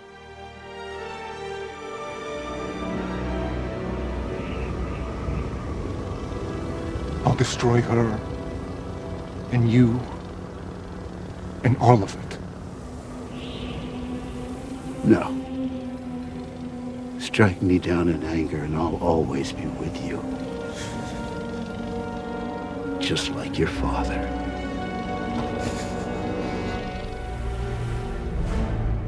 A grande parada do Kylo Ren é que ele é atirador de colégio. Vamos lá. Isso, As comparações. É, é, porque ele matou todos os alunos dele, amigos dele da academia, e foi embora. E aí o, o trio original lidou com isso. Mas lidou, não lidou, né? Escolheu não lidar. E, e, o Luke, ele foi. Ele se sentiu uma falha por isso, né? Que ele não conseguiu lidar com o sobrinho dele. Só que aí você tem o, o sobrinho dele, que é uma pessoa que já, já tem uma criação de casa ruim. Que, desculpa, eu amo a Leia, mas ela não foi uma boa mãe. Não, nem ela, nem o Khan. Pode ter tido qualquer tipo de mal entendido do Kylo com o. do Ben, na verdade, né? Com o tio. E ele escolheu o tio para ser o foco da raiva dele. Você vê, principalmente no episódio 8, que o cara tá um trator indo atrás do Luke, porque ele, ele personalizou no Luke os problemas sendo que não são. Ele mata o Luke e depois ele se sente insatisfeito, que ele fala, caraca, o Luke morreu, Quer dizer, ele não matou o Luke, né? O Luke morreu sozinho. Aí você tem a mudança dele no episódio 9. E aí você fecha o ciclo com a cena do Harrison Ford. Obrigado, Adam Driver, por fazer o Kylo Ren gritar igual uma TIE Fighter. que ele grita, eu, eu vou botar aqui na edição, tá tocando aí na edição.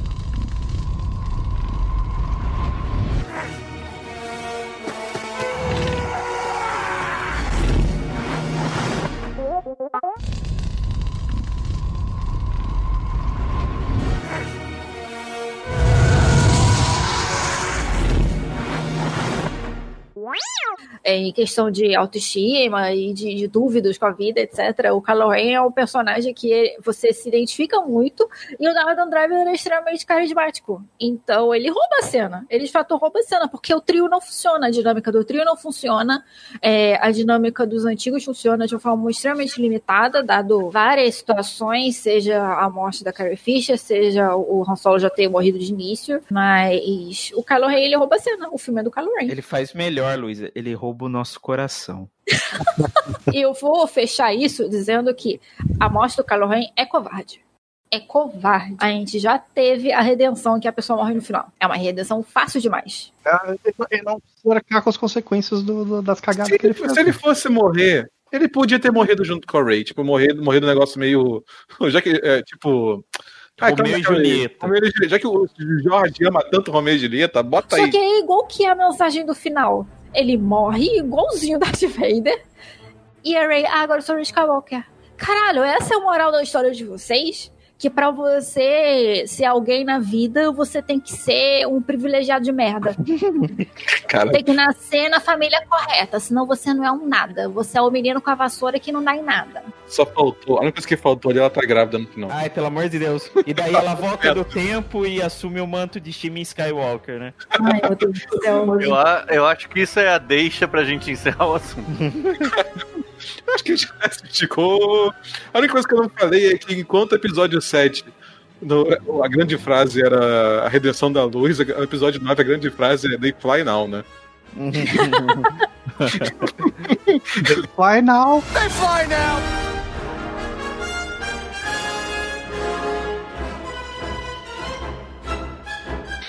É, acho que é isso, né? A gente meio que passou um. Não um pincel, mas passou um, uma vassoura pra essa porra inteira, né? Sabe aquele, aquele do, do SOS, tem um louco solto no espaço lá, Operação Pente Fino no Deserto? a gente passou um pente fino em Jakku, cara. Tô com a Luísa, eu acho que a única coisa pra mim que se salva disso tudo é o Kylo.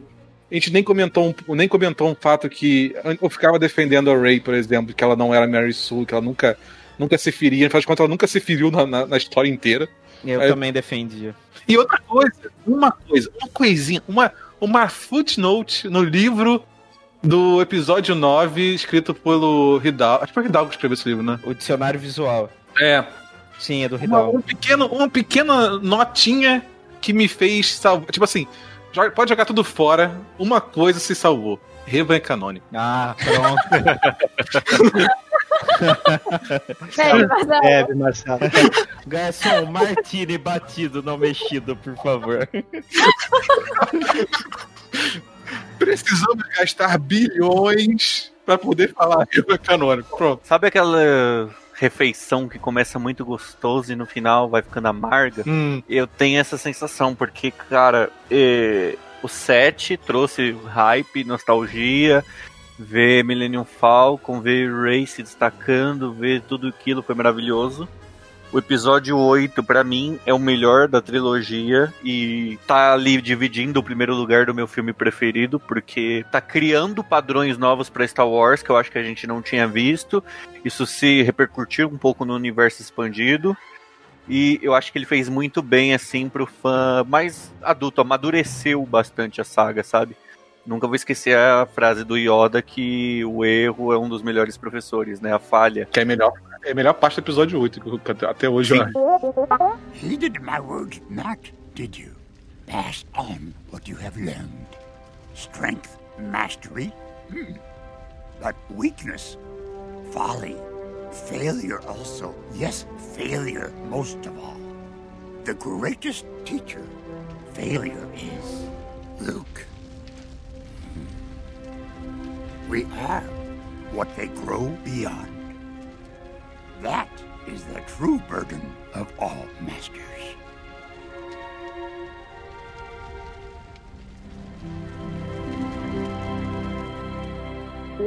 É, é de, tipo, arrepiar. E ainda mais aquele Yoda boneco que é totalmente a lembrança do Luke. E episódio uhum. 9, vou levantar aqui a bandeira que eu sempre avisei que aquele JJ era um mentiroso, safado sem vergonha.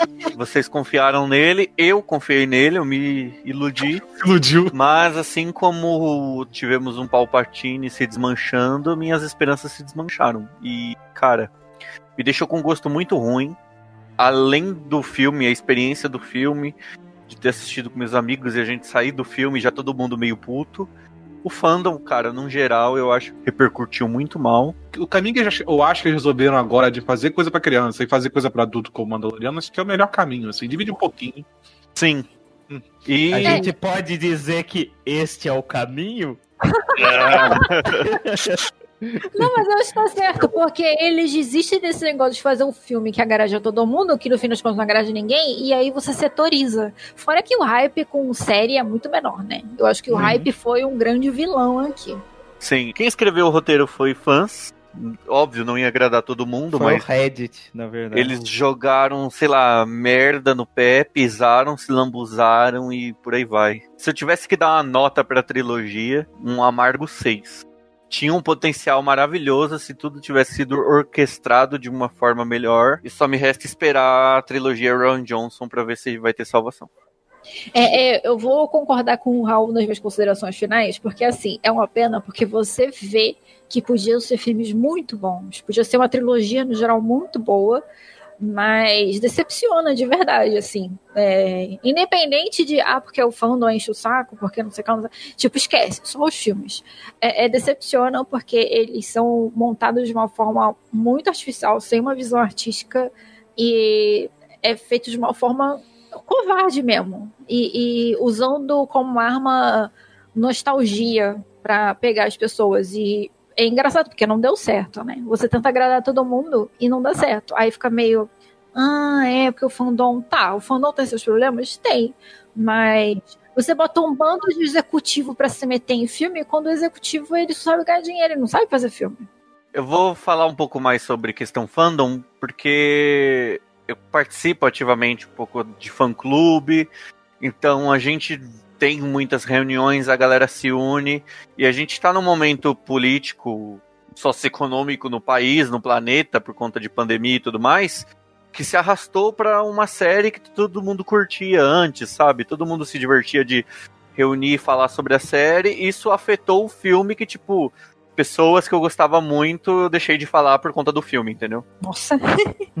o Raul tem razão, viu? É tanta gente bacana que a gente conhece que depois, quando vê o filme, fica chiliquento e se prova um, um fascistinha do caralho, mano. Exatamente. É triste É, é, é triste. Não A corta gente não, tá- Marcelo. Deixa essa porra.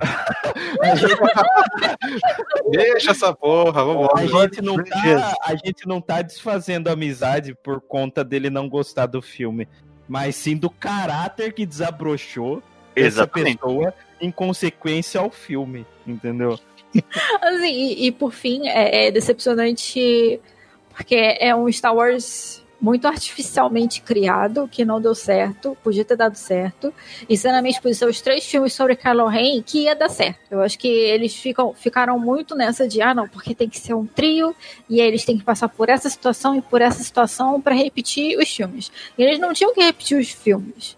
É, eu acho que seria extremamente interessante, não, de verdade, eu seria extremamente interessante de se a gente viu é, as outras duas trilogias sobre o Darth Vader, como o Darth Vader virou Darth Vader e a redenção dele. Cara, e se a gente visse uma trilogia sobre um cara que ele quer ser o Darth Vader e lá no meio ele percebe que ele não precisa ser o Darth Vader? Eu acho que isso, é, pra mim, é, é o que eu levo da trilogia. O que eu gosto da trilogia. É um cara que ele, ele tentou muito ser ruim que ele descobriu que ele não era ruim. Uhum. E isso eu acho uma mensagem muito esperançosa, assim. Tipo, lá no fundo ele não tinha como ser tão ruim como ele achava que ele tinha que ser. E as pessoas acham que ser ruim é muito fácil. Esse negócio de tentação da luz eu achei um conceito muito bacana. O resto, sinceramente, apaga pra mim. E eu vejo que o Kylo, ele é, eles queriam, eles queriam fazer o, arco do Arthas, mas sem o peso do arco do Arthas. Que é um cara que era que começou bom, foi foi para uma boa, pra uma e foi trocando de lado, e aí depois ficou maligno e morreu mal, né? Que o Arthas morre mal. Ele nunca ficou bom nesse meio tempo. Só, só, só me responda, é Old Republic? Não, Não. é Ah, tá. World of Warcraft.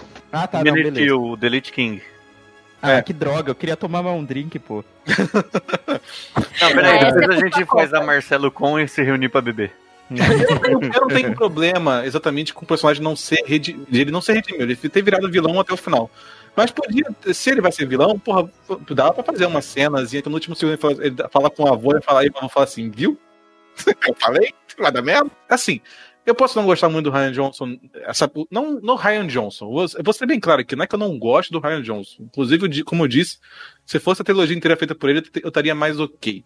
A direção que tomou, né?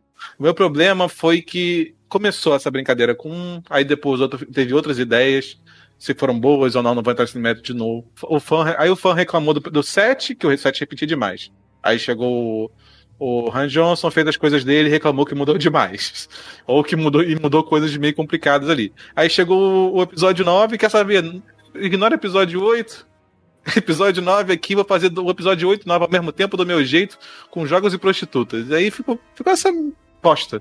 Verdade seja dito. O que, o que se salvou muito, muito dessa época nova da Disney foram os livros. Que por mais que os livros tenham ficado desconecto com, desconexo com o filme, tem muita coisa boa lá. Como a gente comentou o livro da. A Luísa falou do livro da Fasma. Eu não li o livro da Fasma porque eu sabia que eu ia ficar irritada. A Luísa hoje em dia tem um certo amargor com esse livro. O Aftermath, quando ele saiu, eu, fa- eu falei assim: ah, Luísa, lê aí. Eu, talvez eu não leia, não sei, porque eu.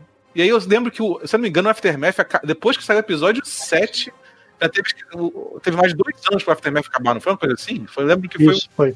Foi, é, foi um livro por ano. O que atrasou mesmo foi aqui no Brasil. Não, assim, foi um livro por ano, mas, porra, era pra ter acabado antes do episódio 7, né? Pelo menos. Ou próximo ali do episódio 7. Mas, Pô, acabar no episódio 8, fala assim, foda-se já. Dessa trilogia inteira, pra mim, só salva Adam Driver mesmo. Tá aí. Eu não- esse, esse, essa trilogia me fez descobrir ele como ele é um bom ator. Até a gente achar. Agora a gente viu. Se ele tá num outro filme, a gente sempre, a gente sempre pega como marca de filme bom porque ele tá lá. Adam Driver Seal of Approval, né? Não, e, e te falar, eu acho que o Adam Driver ele vai ser o Keanu Reeves dessa geração. Não, assim, eles fazem um filme, um tipo de filme diferente, ok? Tanto que eles são muito diferentes na. na- O, o Adam Driver é muito expressivo e o Keanu, ele é aquele cara meio cara de Contido, né? De cara Ele de é ação. É. Mas eles têm essa vibe, um cara um pouquinho esquisito, mas que ele é um cara muito bonzinho e ele sempre se destaca nos filmes que faz, sabe? Eu acho complicado falar da trilogia assim, sem ser meio depressivo ou, amargo no final. Para mim, eu não, eu não, gostei muito do começo por ser muito igual ao. ao ser uma cópia, não é muito igual, é uma cópia mesmo. Porque é isso que, que, que, que normalmente Hollywood tá fazendo. Tipo, é por isso que tem essa onda de remakes gigantescas, sabe? Eles sabem que deu certo no passado, então ah, a galera gosta, vamos refazer agora. Ah, só dinheiro fácil, entendeu? É, as pessoas parecem que têm medo de arriscar, sabe? Fazer algo novo de verdade. É, é, é, um produto caro, sabe? Com uma chance de retorno, tipo, não, não sabe bem como é que é. Até entendo eles terem feito esse remake, né? E ter mudado uma coisa aqui, outra coisa ali. Faz, mas faz com conteúdo bom, sabe? O faltou. É, é, é, esse é o maior problema da, da, da, da toda a trilogia, foi ter se baseado muito no, no JJ. Porque ele fez aquele negócio dele de a caixa de mistérios. Essa porca dessa caixa de mistério. A ideia é legal, é legal, mas em quase nenhum dos filmes deles tu tem uma resposta objetiva para perguntas que ele abre, entendeu? Ele é tipo o Shyamalan, né? Porque o 什么玩意？Ele tinha essa coisa de sempre botar um plot twist incrível no final. Aí você reviu o filme e não tinha mais graça, né? Uhum. E aí esse negócio começou a ficar tão batido que as pessoas pararam de fazer isso nos filmes. Inclusive o Shyamalan parou de fazer isso nos filmes. Ele deu uma sumida. E quando ele voltou, ele já tá fazendo outra coisa. Eu, eu imagino que o JJ vai passar pelo mesmo processo. Ele tem essa coisa de deixar os mistérios, porque na época todo mundo gosta de negócio de mistérios. Aí vai, ele passou do limite. Agora ninguém mais gosta de muito mistério. Ele é bom em montar mistério. Ele só é ruim desenvolver eles, entendeu? desenvolver e, e, e, dar uma conclusão. É, isso é uma coisa que tem me irritado muito em filme, especialmente no, no, no último Harry Potter Harry Potter e no segundo filme do, do Hobbit. É, é, aquele filme que ele termina, mas ele não termina. É a mesma coisa do episódio 7, ele tem cliffhanger safado. Tudo bem que, que, que, tu vai querer ver o próximo filme, mas me dá um motivo bom pra eu querer ver o próximo filme, não uma cena em aberto. Nossa, mas eu, eu acho a cena do, do final do episódio 7 tão fantástica, cara. Eu acho tão bonito aquele momento. É, eu, eu acho que se faltar uma conclusão, sabe? É, é, tinha que ter um epílogo ali. Bom, e tem uma frase aqui que o Colin Trevorrow falou agora no, na Comic Con. Quando se pega qualquer posto em um filme, especialmente quando se torna uh, um contador de histórias, é preciso entender que haverá corações partidos, haverá decepções esmagadoras e haverá vitórias. E contudo, se equilibrará no final. Era isso que Star Wars precisava. E é isso que a gente não teve no episódio 9. Eu tive uma experiência muito bacana com essa trilogia, porque é, eu comecei como editor de fato do Jedi Center aí um ano antes de anunciarem a, a compra, né? Então, o meu trabalho todo com Star Wars e postagem e tal foi dependendo dessa trilogia, mas ao mesmo tempo tem essa decepção, né, da falta de planejamento e algo que eu queria deixar claro até no começo do cast, mas agora eu tô falando aqui no final, que a gente não tá hateando por hatear, sabe? A gente não tá botando hate, a gente não quer que, que a Kathleen Kennedy morra e, e coisa assim, sabe? A gente tá tendo uma crítica construtiva em cima do projeto que teve falhas e agora eles vão lidar com elas, né? A gente não vai eh, excluir tudo e chamar Jorge Lucas, eles vão lidar com isso né? É, eu acho que no mínimo eles aprenderam muito. É. Lembrando que a Disney não teve só problema no, no, nos filmes, mas teve problema nos jogos. Que, ok, que não era exatamente o problema da Disney. Porque a uhum. Disney vendeu a licença EA para os jogos, mas também Star Wars não estava dando certo nos jogos, não. E a EA fez igual o Luke que pegou o lightsaber e jogou. Pegou a licença e falou assim: hum. Cara, mas eu queria, ser, eu queria gostar tanto assim de algum episódio novo como você gostou do 8, cara. cara, é, é, é, é, que ele falou minha língua. Ele falou minha língua. Ele falou tudo que eu defendia. É muito que você terminar com aquela sensação amarga que a maioria daqui nós terminou, né, cara? Você uhum. pelo menos tem um, um, carinho pelo 8 que tá, sempre, tá, tá segurando essa merda inteira. Eu, eu só tenho uma mensagem no final que eu não disse na minha vez. Disney, assim, nunca mais faça de novo esse negócio de vou revelar um pedaço do filme durante o Fortnite. Eu acho que ah, por favor. foi a pior coisa de marketing que eu já vi na minha vida. Sério, sério, Disney, para. Nunca mais faça isso, tá bom? Só que é foda, eu só fui saber disso depois. Eu muito depois. Eu falei, o quê? Isso apareceu em algum lugar. Eu, eu vou fazer além, viu? Dizem, nunca mais ressuscite o Imperador Palpatine. Deixa morrer. Pro Marcelo que gosta de beber, se o Old Republic deixou o Vitiat morrer, deixa o, o Palpatine morrer também. Fica com o travesseiro assim do Palpatine. Psh, psh. Dorme, dorme. Mas vamos botar um travesseirinho nessa trilogia, vamos pra próxima coisa. E agora a gente está aí hospedado no Cast Wars, né? O Cast Wars tem aí o seu serviço de apoiadores também, então você pode acessar lá pelo apoia.c, né? Apoia-se barra Cast Wars. Marcelo, onde você se encontra, né? Bom, vocês me encontram no jedicenter.com.br. Raul, você aí ainda parte do Conselho Jedi. É, estou lá no Conselho São Paulo, dou meus pitacos lá de vez em quando. Então é isso, né, povo? Rogue Leader morreu, não existe mais, agora aqui é uma anarquia. Então aqui é Marcelo Antilles, todos os pilotos retornarem para as bases. Eu voltarei, Marcelo.